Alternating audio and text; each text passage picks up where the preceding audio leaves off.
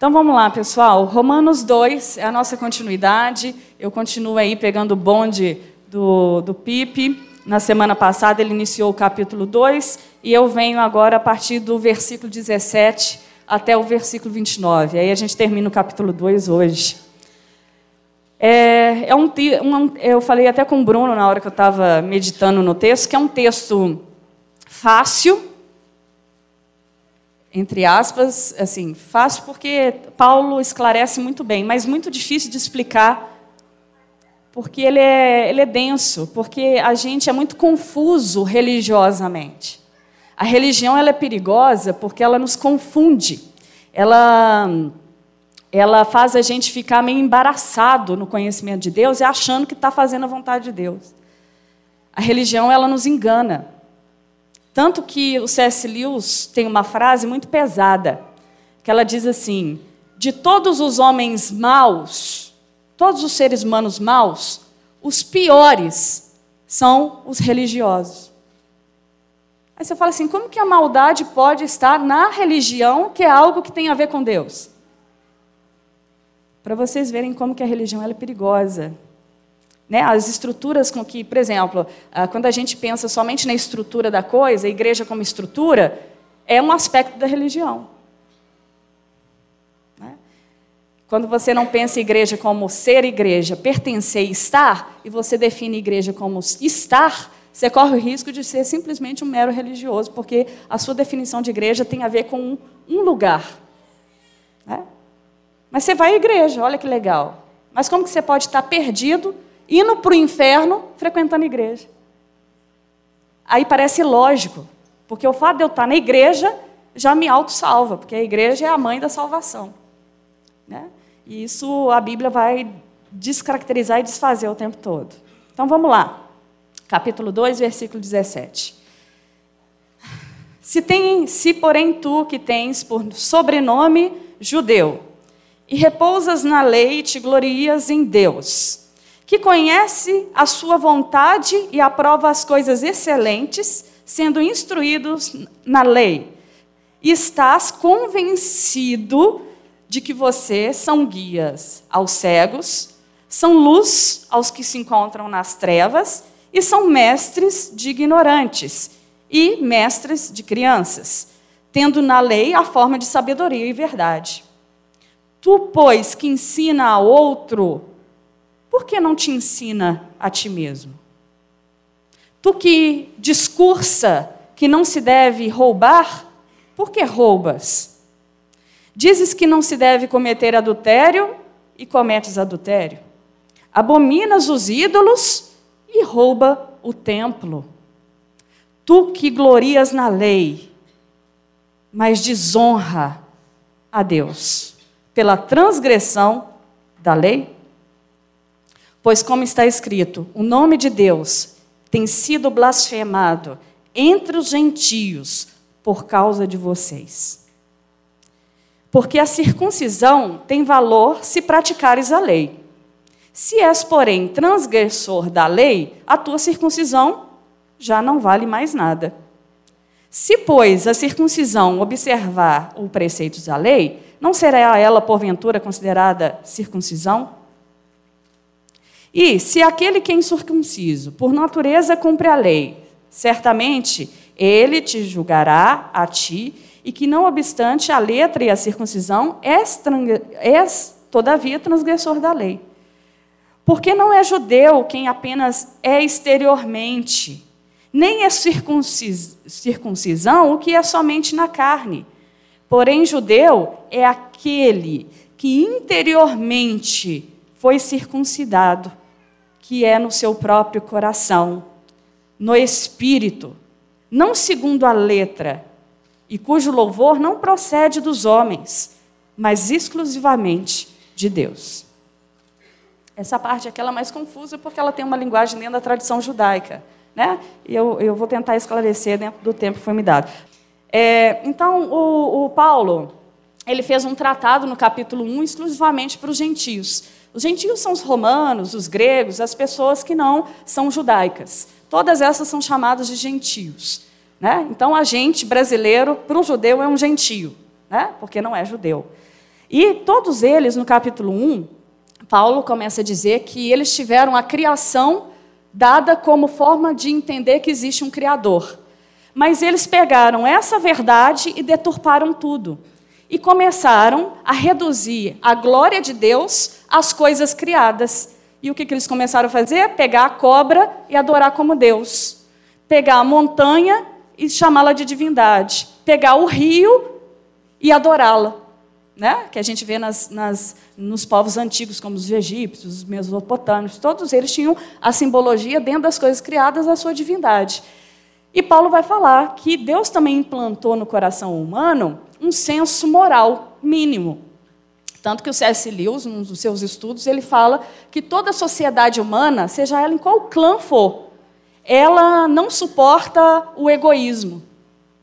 Uma pessoa egoísta, em qualquer associação humana de clã, tribo, nação, ela é rejeitada, porque o egoísmo é insuportável mesmo não tendo a lei em Jesus Cristo, a partir da revelação judaica, ela não suporta alguns preceitos é, é, que têm a ver com a relação com o próximo, com o outro, porque Deus implantou isso no nosso coração.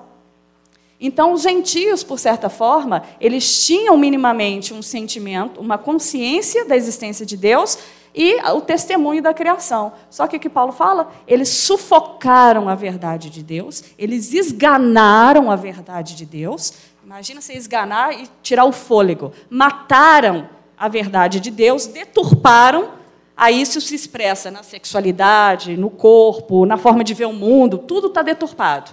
Porque sufocaram a verdade de Deus e a tornaram mentira. E aí os judeus, vendo o discurso de Paulo para os gentios, falou: é isso mesmo, como o Pipe disse semana passada. Está certo. Olha o que eles fizeram: deturpar a verdade de Deus, ganar a glória de Deus. E aí Paulo só se vira para os judeus e fala: agora eu vou conversar com vocês. Porque vocês ah, dizem que tem agora a revelação especial. Não é só a natureza que testemunha de Deus, nem a consciência. Vocês foram formados do nada. Deus formou vocês a partir do nada, de um homem chamado Abraão. Não existia nação de Israel.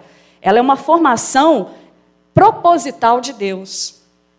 E aí vocês foram chamados para ter uma cultura, uma linguagem, uma forma de viver como povo que fosse testemunha às outras nações de que Deus existe.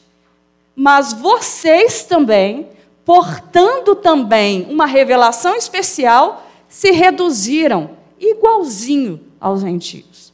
Esse vai ser o grande tema de Paulo. A redução da revelação especial que os judeus portam a também uma forma de sufocar a verdade e não dar glórias a Deus, mesmo tendo uma revelação especial. E aí, eles vão acreditar que por uma obediência ritualística externa, uma encenação religiosa, como se fosse um palco teatral, tudo lindo, bem ornamentado, esteticamente maravilhoso, eles estavam garantindo para si a, a salvação do juízo de Deus no final da história. E Paulo vai falar: olha, sinto muito dizer, mas vocês também estão condenados à inexistência, ao inferno, ao nada, como os gentios estão. Todos pecaram e estão em rebeldia profunda contra o Criador. E aí você fala, poxa, mas Deus forma um povo e no final vai dizer para eles que eles também não estão salvos? Dá a lei para eles, para eles um, a, se organizarem de forma correta, testemunhar de Deus, mas no final Deus fala que eles também não vão ser salvos. Por quê? A pedagogia da lei, ela vai servir para uma única coisa, que nós vamos falar no texto. Simplesmente para denunciar o pecado e não para salvar do pecado.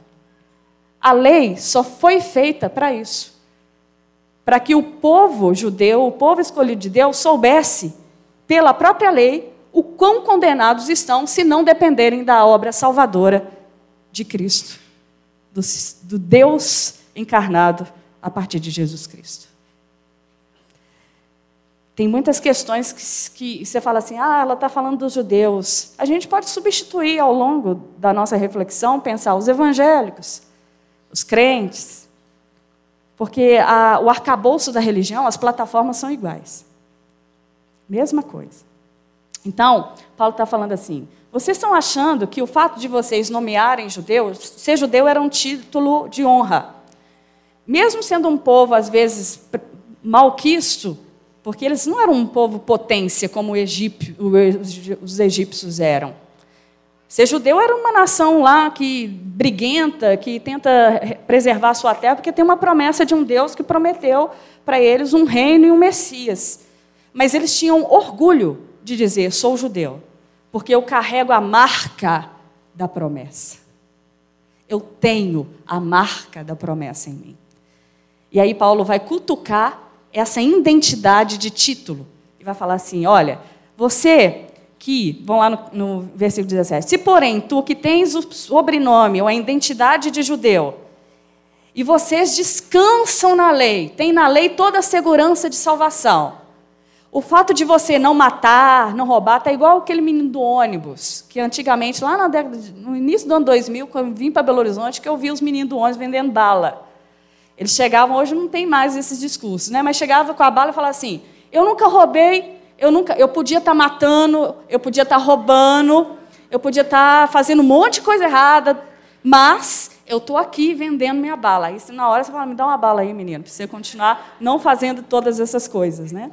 O judeu mais ou menos usava da retórica do cumprimento da lei para receber o louvor dos homens pela elevada moral que ele conseguia atingir diante de Deus pelo cumprimento da lei. Então ele chegava, olha, no meu currículo gospel judeu, eu nunca roubei, nunca entrei em cana, né? Isso já é um bom. Não tem nenhum processo na justiça por falta, por alguma falta ética, já é um ponto para você. Ah, eu nunca briguei com as pessoas, eu sou uma pessoa pacífica. E aí todos os comportamentos éticos morais elevavam a ponto de chegar diante do tribunal de Deus no dia do juízo final e você passar sob um salvo-conduto. Porque você conseguiu atingir um nível hard dentro do nível elevado do cumprimento de santidade. E eles achavam que Deus exigia dessa forma o caminho da salvação. Primeiro, gente, o que, que acontece na queda? Sempre a gente tem que ir lá atrás, porque lá é que está a lasqueira de tudo. Quando Adão e Eva caminham com Deus na viração do dia, Deus está se revelando. É um processo histórico a qual Deus vai se mostrar e se revelar à humanidade. Só que quando Satanás desvirtua a verdade de Deus, o que, que Satanás faz? Ele converte o ser de Deus em idolatria e superstição. Então, quando Adão e Eva caem, eles se escondem, porque eles perderam toda a referência tanto do Criador quanto de si mesmo. E do outro, porque a questão do assassinato é questão de tempo, que vai evidenciar nas relações humanas. Então, quando Adão e Eva se escondem, a pergunta de Deus no jardim é: onde vocês estão? E a pergunta não é uma questão geográfica, onde vocês esconderam, é quem convenceu a vocês a ponto de retirar vocês de um lugar de existência seguro a partir de quem eu sou. A pergunta está embutido tudo isso. Quem deslocou vocês da existência? Porque eles estavam totalmente em estado de medo, insegurança da vida, de tudo, porque perderam Deus como referência. Gente, o judeu, como qualquer pecador, como qualquer ser humano que carrega a estrutura pecaminosa, a tendência é sempre fazer do conhecimento de Deus uma outra coisa. É você começar a deturpar de pouco a pouco, lentamente, aquilo que Deus revela ser, você toma para si, igual eu orei aqui no início. A gente tem muitos ruídos. A gente é ambíguo, incoerente. E aí, todo o conhecimento de Deus passa pela minha incoerência, e se ele não for purificado pelo próprio Espírito que mantém a sua verdade, eu torno o Evangelho de Deus uma outra coisa. Porque ele passa por mim, e passando por mim, tem um rebuliço aqui dentro que pode fazer ele virar um outra, uma outra verdade.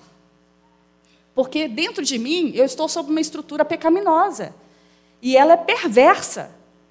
Por isso que a religião é um grande instrumento sobre a vida de muita gente que desorienta a existência como um todo, porque ela é um instrumento de deturpação. Porque está passando sobre homens. E assim como os judeus re recebem de Deus a revelação, ao longo da história de Israel, eles vão acrescentando um ponto, tirando um ponto. Por mais que a cultura era muito rígida, não tire um tio, não mude uma vírgula. Eles passam a mudar as vírgulas, a acrescentar os tios, a ponto, gente, que na época de Jesus, Jesus não reconhecer a lei na prática dos fariseus, que eram os guardiões da lei. Aí Jesus fala assim: ó, vocês se ufanam por conhecer as Escrituras, mas assim, está tudo desvirtuado, está tudo desorientado essa lei.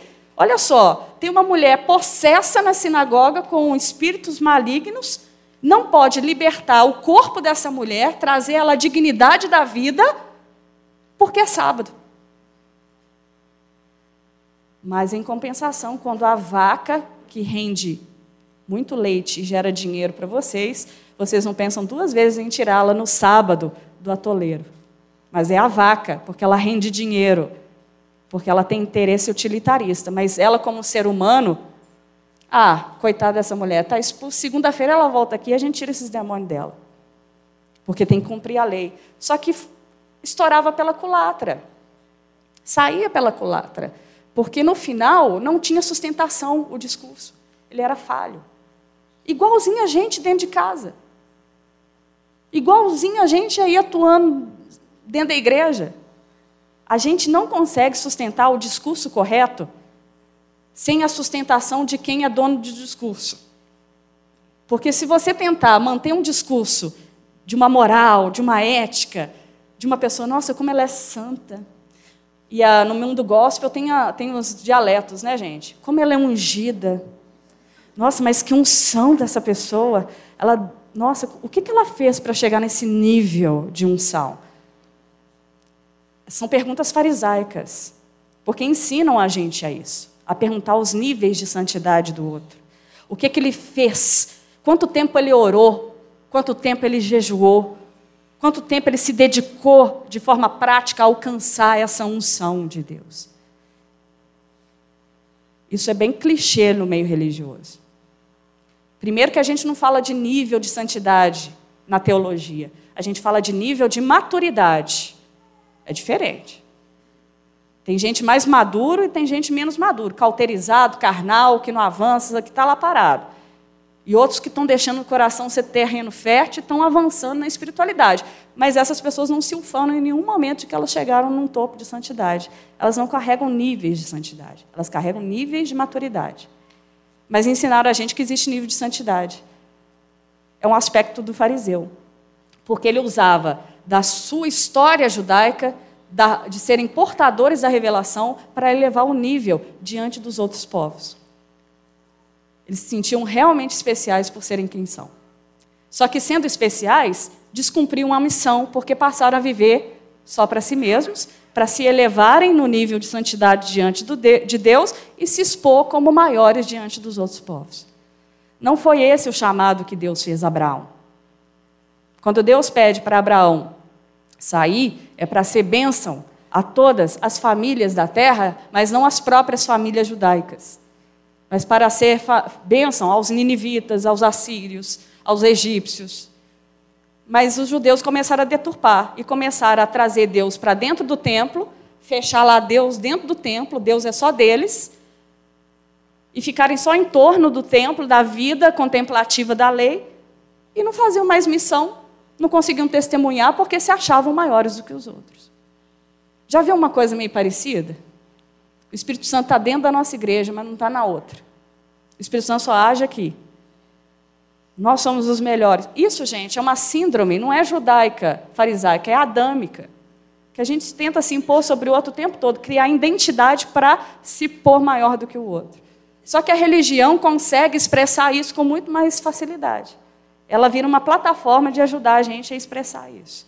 Então, o judeu, o povo da revelação, a nação criada por Deus com um propósito missionário ao mundo, reduziu o, o, o nome judeu, os missionários de Deus da revelação, em um título honorário.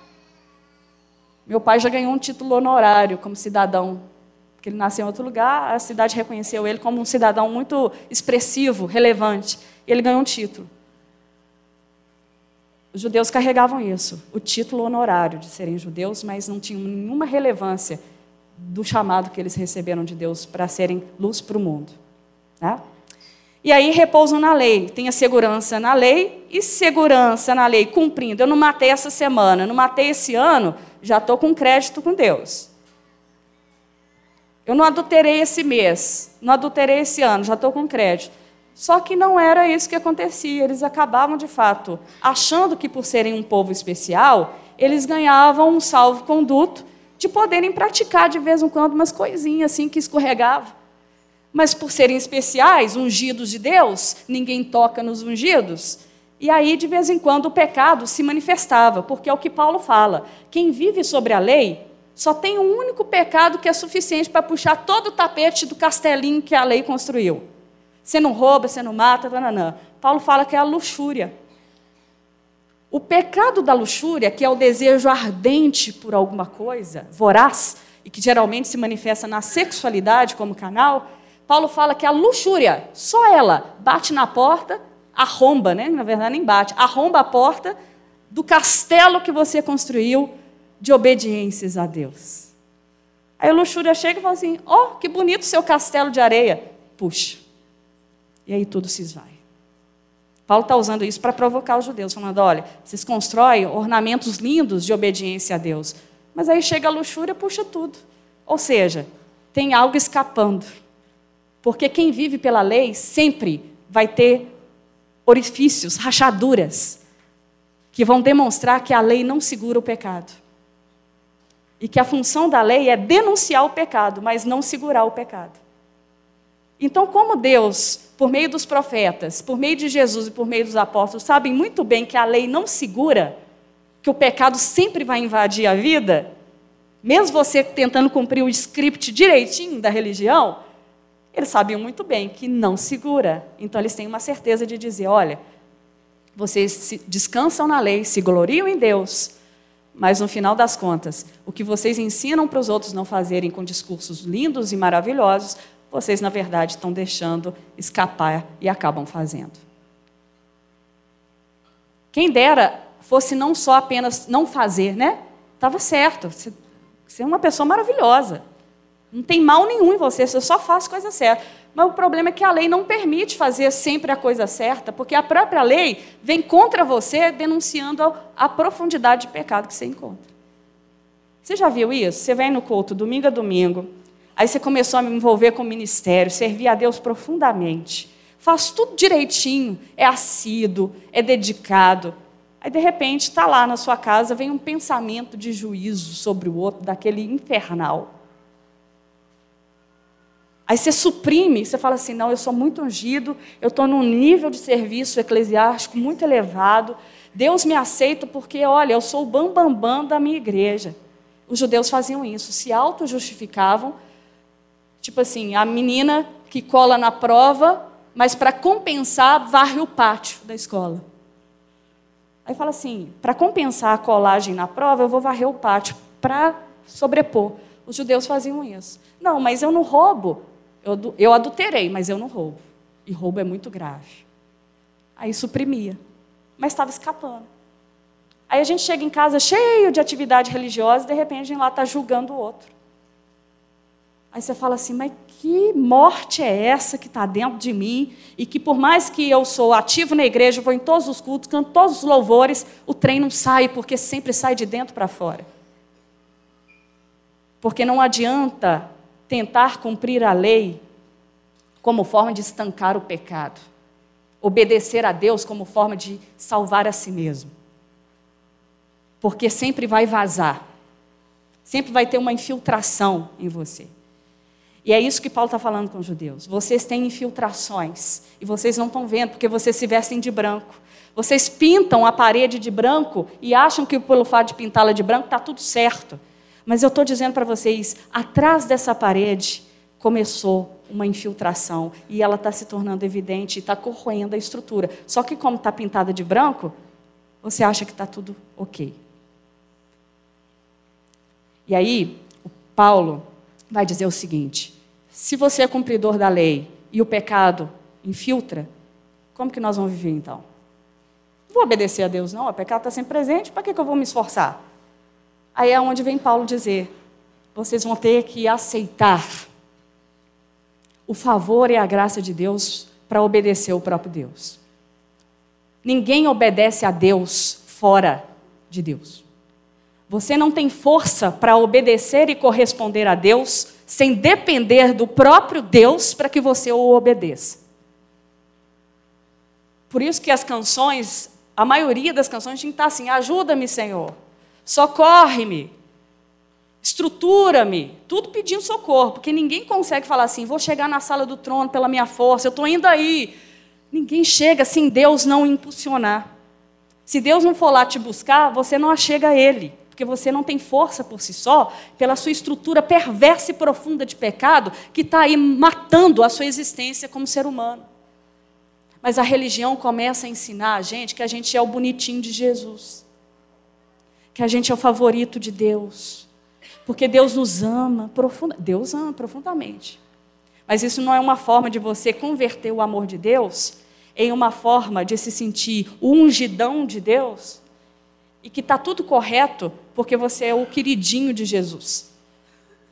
O fato de você ser queridinho de Jesus é que a podreira vai ter que sair toda, ao longo de toda a vida. Porque Deus vai afrontar a sua estrutura porque ela é contrária à própria imagem de Deus. E Deus não vai desistir de você.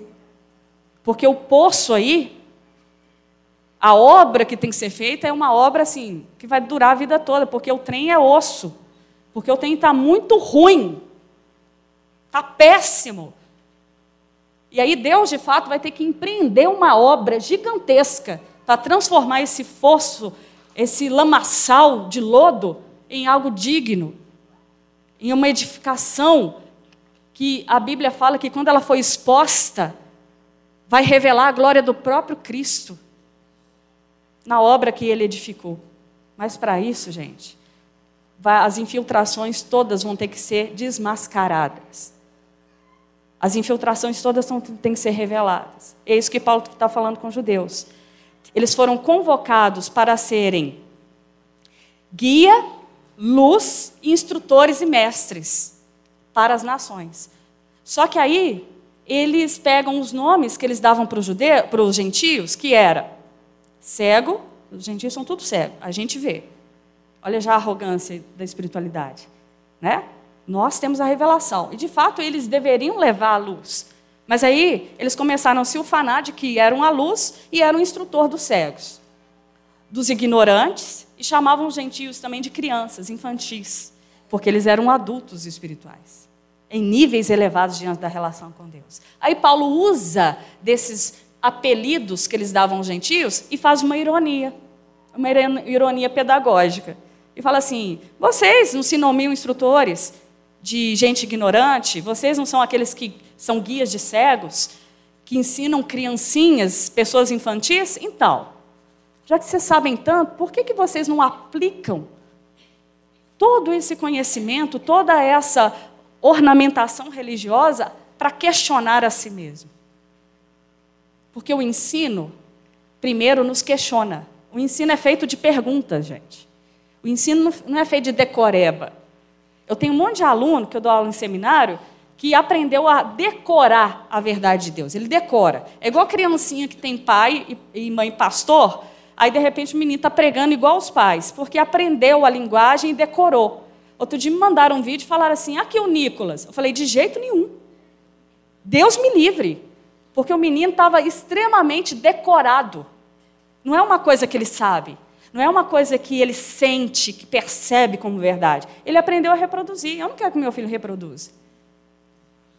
Porque Deus é um Deus que provoca as estruturas das coisas. E para mexer nas estruturas tem que fazer perguntas. Ensino é feito de perguntas. Jesus usa a pedagogia, o próprio Deus, de perguntas. Com Jó, você tem dois capítulos onde Jó para de falar e Deus fala assim: agora eu vou conversar com você. E quando começa a conversa? perguntando: onde você estava, Jó, quando eu lancei os fundamentos do universo mesmo? E em cima das perguntas, Deus vai estruturando um conhecer de Deus. E as perguntas de Deus é: como que é que você está vivendo para mim mesmo? Como que é? Por que, que você faz o que você faz? Quais as motivações que estão aí dentro? Por que, que você diz o que diz? Por que, que você ama o que ama? Aí o Agostinho, que é o grande tutor nosso, assim, dos teólogos, né? Na verdade, Calvino leu muito Agostinho para conseguir fazer a reforma dentro do calvinismo. E Lutero também. E Agostinho tem uma pergunta, que ela já foi feita várias vezes aqui, que é a pergunta: o que você ama quando você diz que ama a Deus? Parece uma pergunta esquisita, né? Ué, eu amo a Deus. Mas Agostinho está falando assim: nananina, não. Eu acho que você pode estar amando outras coisas dizendo que ama a Deus. Na verdade, você está amando umas outras coisinhas. Os benefícios de Deus, que não é Deus. Outras coisas. E aí você canta e diz: Eu amo a Deus, mas no final está amando a si mesmo. Está vivendo para si mesmo, mas diz que ama a Deus. Aí o Agostinho vai lá, na jugular, e fala assim: O que, que você ama de verdade quando diz que ama a Deus? E aí a gente começa a ser perguntado: onde está a direção dos meus afetos, dos meus amores? E eu estou falando de Deus, cantando de Deus, discussando de Deus, mas isso não tem conexão com a minha vida na esfera pessoal e particular, instâncias em que eu não estou exibindo publicamente que eu sou crente. E aí o Paulo vai dizer: vocês então são tudo isso? Por que, que não pergunta a si mesmo aonde está toda essa beleza dessa lei? Porque se perguntassem pela lei a partir de si, iam descobrir que são terrivelmente pecadores. Mas vocês não se perguntam, porque senão vai desnudar, vai revelar a condição que vocês estão. Então vocês só reproduzem. Porque reproduzir não faz pensar sobre si. Você só decora, fala para o outro, mas você mesmo não tem conexão nenhuma com aquilo que você está falando. Porque se começar a ter conexão, gente, a gente começa a ser avassalado dia e noite pela verdade do Evangelho. E aí eu vou descobrir que eu faço um monte de coisa para Deus, lindo, porque Ele me deu dons, me deu talentos, e aí eu acho que ali está tudo resolvido. Aí de repente eu descobri que eu não amo como deveria amar. E eu achava que eu amava porque eu fazia um monte de coisa para Deus.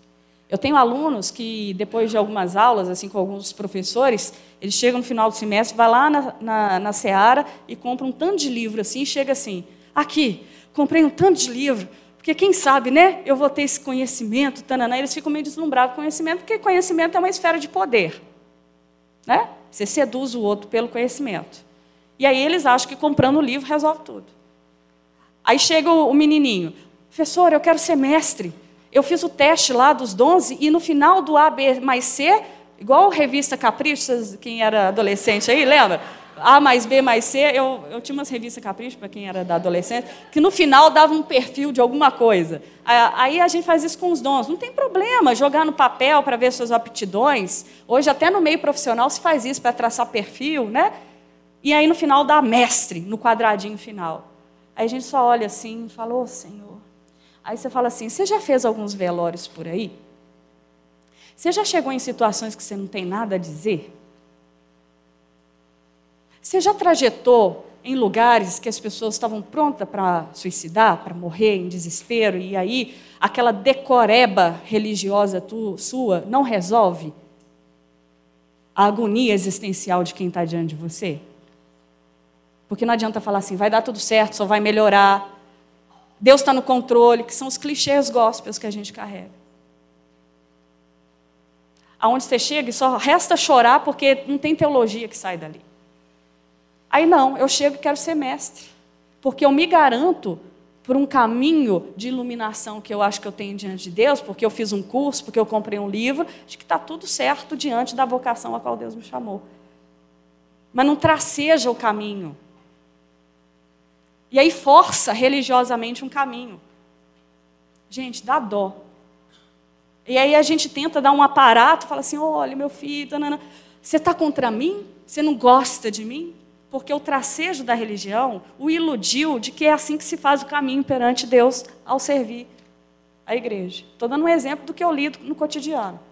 Ele acredita que por exterioridades ele alcança o chamado de Deus para o cumprimento da vocação forçado. E aí tem outros aspectos da nossa vida, né? Paulo está lidando com um tipo de gente que é, que está no meio da, da sinagoga. Então a obediência ritualística não substitui a integralidade da vida. eu descobri que eu era uma crente totalmente desconectada com a segunda-feira. Eu ia nos acampamentos, ministrava, tananã, tananã. Chegava lá na realidade, tinha uma desconexão. E aí o evangelho me denunciou um dia, porque eu ouvi o evangelho de Bíblia aberta. E aí eu fui denunciada de um estado de incoerência que já era um abismo. Não tem problema, gente, a gente vai ser incoerente o tempo todo. Tem gente que eu já convivo aqui mais de perto, que eles têm liberdade de falar assim, ou sou incoerente. Aí fala assim, nossa, está tão evidente, está tão claro assim.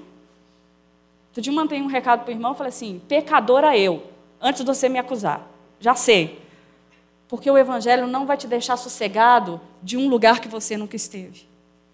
E o fato de você ainda ser um pecador, de ser incoerente, te leva desesperadamente a depender do favor e da graça de Deus para fazer o que faz. Porque você sempre vai ser ambíguo, até o dia da ressurreição e da glorificação final. Porque tem gente lá no seminário onde eu dou aula, tem gente que acha que já está glorificado. Eu falo, meu filho, seu lugar não é o planeta Terra. Você está deslocado da existência. Que ele acha que já resolveu todos os perrengues dos seus pecados. Na verdade, a luxúria só está esperando assim na esquina um momento de capturar. Porque a gente começa a se garantir. E aí, você que furtas, adultera e rouba o templo, tem uma sequência. Você, ele está acusando os judeus de pecar contra o outro, e pecar contra si e pecar contra Deus. Fechou o ciclo da lei. Porque a lei é justamente isso você adora a Deus e restabelece as relações de reconciliação com o próximo. Os judeus estão totalmente cumprindo a lei, mas atacando o próximo, atacando a si mesmo e atacando a Deus. E aí o que, que Paulo chega à conclusão? Vocês estão igual os gentios que sufocaram a verdade de Deus, tornaram ela mentira e não deram glórias a Deus. Ou seja, pelo cumprimento certinho do script religioso, vocês não deram, vocês desonraram a Deus. Imagina, gente, isso é tão esquisito, porque a gente está fazendo tudo certinho. Mas se a gente está indo pela força do próprio braço, achando que eu orei hoje, então hoje está tudo certo, porque eu consegui cumprir a leitura bíblica. Então eu me sinto agora, a partir de agora, uma pessoa abençoada, porque eu li a Bíblia essa semana, então tem uma graça, uma unção sobre mim. Eu fiz um jejum, minha filha, de 40 dias. Agora ninguém me segura. Eu estou protegido, calibrado, numa defesa espiritual. Você começa a se garantir. Renato, acabei de voltar de um retiro que expulsaram tudo que tinha na minha existência lá do tataravô, limparam todos os pecados hereditários da minha vida e agora eu estou limpa. Agora eu posso seguir. Se Cristo não for o tampão, gente. Lutero, numa conversa de um filme antigo dele, tem o padre, que é um tutor dele, começou a ficar desesperado com os questionamentos de Lutero a partir da leitura de Romanos. E aí Lutero começa assim: aqui, sabe aquele dedinho dos santos, que são as relíquias que o povo vai comprando para conseguir tirar a alma do purgatório?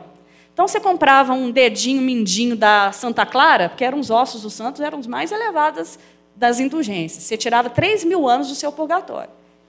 Aí você procurava de todo jeito um, um, alguma coisa de um santo, uma roupa, para aliviar. Se você não pegava uma lasca da cruz, que dava para atravessar o oceano já, a cruz, de tanto que ela foi vendida em lasca, Lutero usa dessa ironia, né? Vendia-se tanta lasca de cruz que já dava para fazer uma ponte entre os continentes.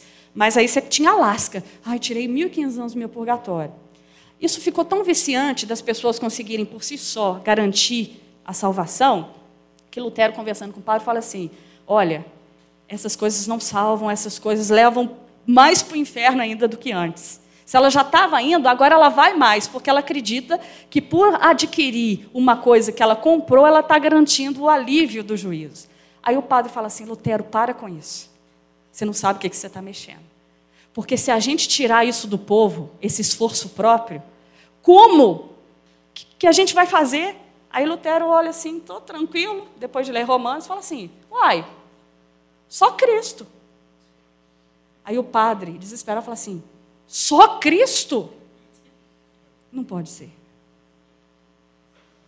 de tanto que Cristo foi rebaixado, porque Cristo significa a graça, a justiça de Deus Salvador aos homens, a qual eles não mereciam nada para conseguir algum favor de Deus. Só que a graça não é gostosa, gente, porque ela arranca a índole soberba adâmica dentro de nós de garantir pela nossa própria força a aceitação de Deus. Esse trem de nos provar o tempo todo para garantir a nossa identidade e a identidade em relação a Deus, isso é uma síndrome de Adão. E aí a graça vem e arranca da raiz esse negócio. E aí a gente não sente confortável, porque a gente queria ter uma participaçãozinha de 20% no sacrifício da cruz. Porque a Igreja Católica medieval, antes da Reforma Protestante, estava nesse nível de entendimento da salvação. 20% é meu das penitências, eu faço por onde, eu coopero com Deus, e os 80% Jesus fez por mim. Tem coisas no mundo gospel hoje que é igualzinho, por isso a, importância de estudar a Bíblia, história, né? a gente tem a Academia da Bíblia aqui, para alargar essa visão de análise.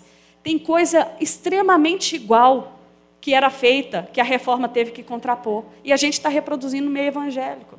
São os pendulicales que começam a pôr na gente. Você já fez a renúncia esse ano? A renúncia de todas as maldições que você traz da sua herança paterna. Aí você fala assim: não, não fiz não. Mas você tem que ir, porque senão o negócio volta. Aí você fala assim: mas eu aprendi que Cristo é suficiente que eu não preciso mais colocar nenhum pendulicalho na cruz. Não, mas você tem que ir. É tá certo o que você está falando, mas você tem que fazer uns processinhos aí para garantir o negócio, senão a sua permanência no Evangelho vai entrar em decadência. Senão você, você não fortalece. Você já foi no congresso? Menina, a fortificação que a gente recebe ali dá para viver mais seis meses de Evangelho. Porque parece isso, sabe? É um lugar que você vai, recarrega, e assim, ficou numa bolha três dias, e aí te solta para a realidade, e quando estiver acabando o nível de impacto do Congresso, você começa a procurar outro, porque você não pode viver sem. Porque você precisa de um movimento, você precisa da neurolinguística, você precisa do, da oratória, você precisa do movimento do outro. Você está sempre transferindo para o outro o processo de cooperação que substitui a sua relação real com Deus. Vai ficar lá capengando a vida toda, dependendo de amuletos, porque Cristo não é suficiente. É aqui que os judeus se encontram perdidos. Porque eles colocam pendulicalhos em torno da lei, a ponto da lei os condenar e não salvar. O que, que eles fazem com a lei? Eles tornam a lei um bote. É engraçado que Paulo fala aqui que eles, eles fazem da lei uma, uma busca pela vontade de Deus e é como se fosse uma bússola. A lei é a bússola. Só que aí eles ficam olhando para a bússola. Olha como ela é bonita. Olha como elas têm os ponteiros afiados. Olha como ela é de ouro. E ela, num simples movimento, ela muda a rota. Eles ficam ali na autocontemplação da bússola. E não vão aonde a bússola aponta. Porque é para deixar a bússola e caminhar agora pela fé no caminho que a bússola aponta. Só que eles não têm coragem para isso e ficam agarrados à bússola e achando que estão caminhando segurando a bússola e não saem do lugar. Lembra que Jesus fala que os, os religiosos eles ficam na porta do reino, não entram e não deixam também ninguém entrar. Falam do reino, mas eles mesmos não experimentam o reino. Para a gente finalizar, falo muito, né? Como diz a pregação do Pipe semana passada.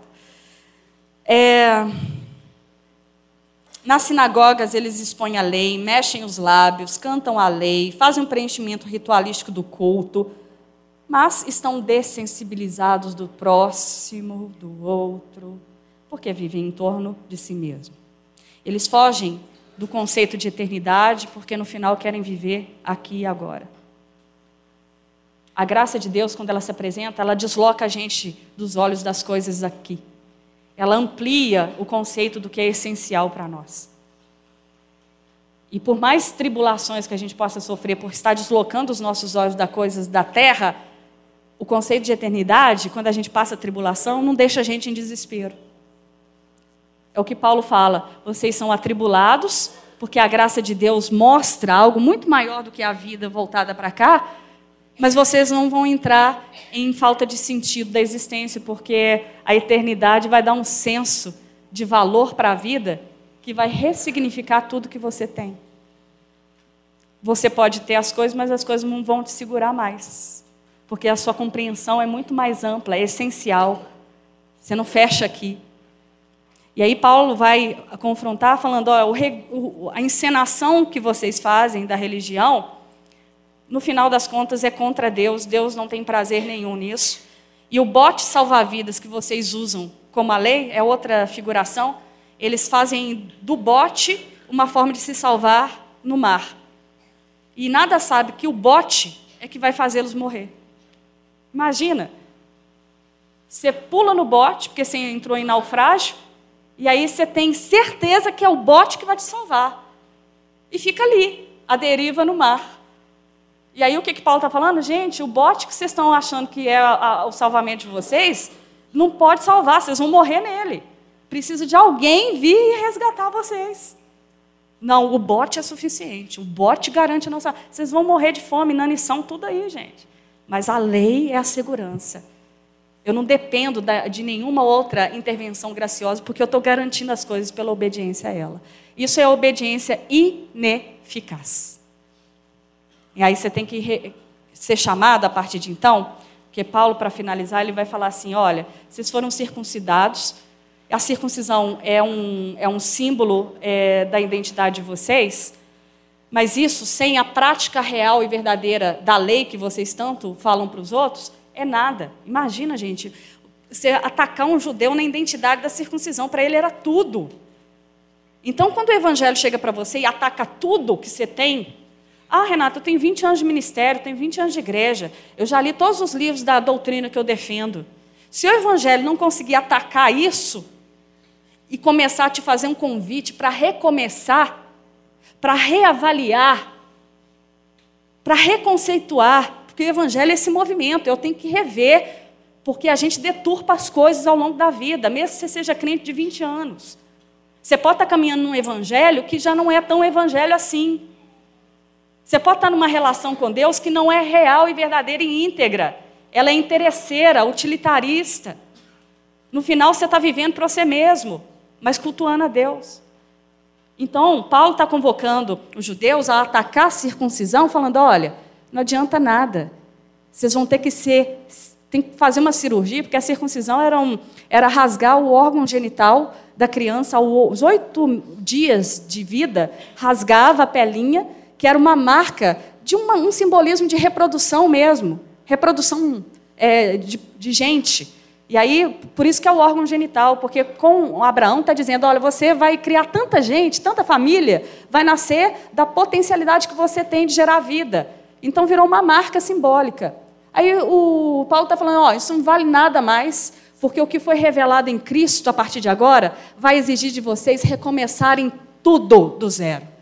Porque a cirurgia agora, ela tem que ser feita dentro da sua interioridade, dentro do seu espírito. O Deus tem que vir rasgar e fazer uma nova cirurgia dentro da sua existência. É Jesus encontrando com Nicodemos. Nicodemos, nós vamos ter que dar um reset e começar tudo de novo. Porque tudo esse tracejo que você fez se desvirtuou e já não tem mais nada a ver com o que eu defendo ou tenho como orientação. É isso que Paulo está falando da circuncisão. Então, ele está falando de a gente saber que tem que obedecer a Deus, ser orientado. Eu sei. Gente, e qual que é a circuncisão que rasga o coração? Qual que é a lei que os judeus são convocados a dar um reset e começar? Amar a Deus e amar o próximo. Aí dá vontade de falar assim: só isso? Gente, só isso tudo. Isso vai desgastar a vida toda.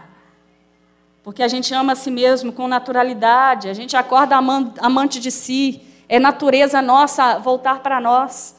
Quando Deus fala assim, desprende de si, Você não faz isso pelo poder da carne, você faz isso pelo poder de Deus. Tanto que a gente está estudando aqui na Eclesiologia, o Pentecostes, a gente aprendeu a perguntar assim: eu quero poder para quê? Porque a gente pede poder o tempo todo, não sei para quê.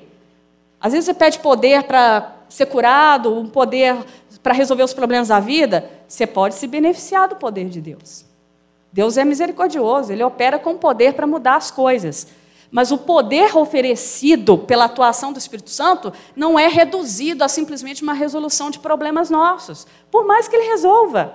Porque ele é gracioso, ele é misericordioso, ele gosta da gente, ele cuida da gente, ele mima a gente com certas coisas, as berrações que a gente faz de escolha na vida, ele vai lá e faz um contorno. A doença que está nos, nos fadigando pode ser curada, né, se ele quiser. Não tem problema com isso, não. Mas a gente reduz o poder de Deus a simplesmente a esses benefícios. E no Pentecostes, o poder que está sendo dado ali é para que a igreja tenha condições de manter-se fiel a Deus nas adversidades do sofrimento. A teologia de Lucas em Atos é: o Pentecostes vem capacitar uma igreja para lidar com a adversidade diante de um mundo hostil que odeia Deus, para eles se manterem firmes. Isso é poder, gente. E o poder para cumprir o sermão do monte, que é um negócio impossível a qualquer ser humano que não seja nascido do Espírito de Deus. Porque Deus tem que infundir em você uma nova natureza, porque senão você não consegue obedecê-lo. Você vai ficar aí tateando a religião e ir para o inferno no final das contas. Como Jesus encarou, vai encarar algum Senhor. Expulsei demônio em teu nome, fui, fui mestre em teu nome, fiz um monte de coisa em teu nome. Aí Jesus vai falar assim: Mas quem que é você? Não sei, nunca te vi, não sei quem que você é. Mas eu fiz um tanto de coisas em seu nome, Jesus, você não sabe quem eu sou? Não, eu não te reconheço, não tem nada de mim em você. Quem que você se tornou a partir do momento que você me conheceu? Eu não me reconheço, eu não estou me vendo em você. Porque para acompanhar e viver com Jesus, gente, precisa de poder. E o, o mandamento foi reduzido em duas premissas: ame a Deus e necessariamente você vai ter que amar o próximo. Inimigo, a gente ora, abençoa a descendência dele. Né? Porque a gente fala assim, ah, eu tenho que amar os inimigos. Tem também amar os inimigos. Não sobrou nada, gente. Que você fala assim, amar o próximo já é difícil. Aí Jesus vai lá e aperta a lei e fala que até o inimigo você tem que ser alvo do seu amor. Você fala assim, esse negócio eu não vou conseguir viver por mim. Não vai, não. É poder de Deus. Você vai depender de Deus para cumprir a lei de Deus. Então eu fecho aqui, porque se eu falar mais fica redundância. Deus abençoe que vocês possam depois voltar em casa e ler o capítulo 2 para entrar mais, né? E o Espírito Santo comunicar além do que eu consegui. Amém?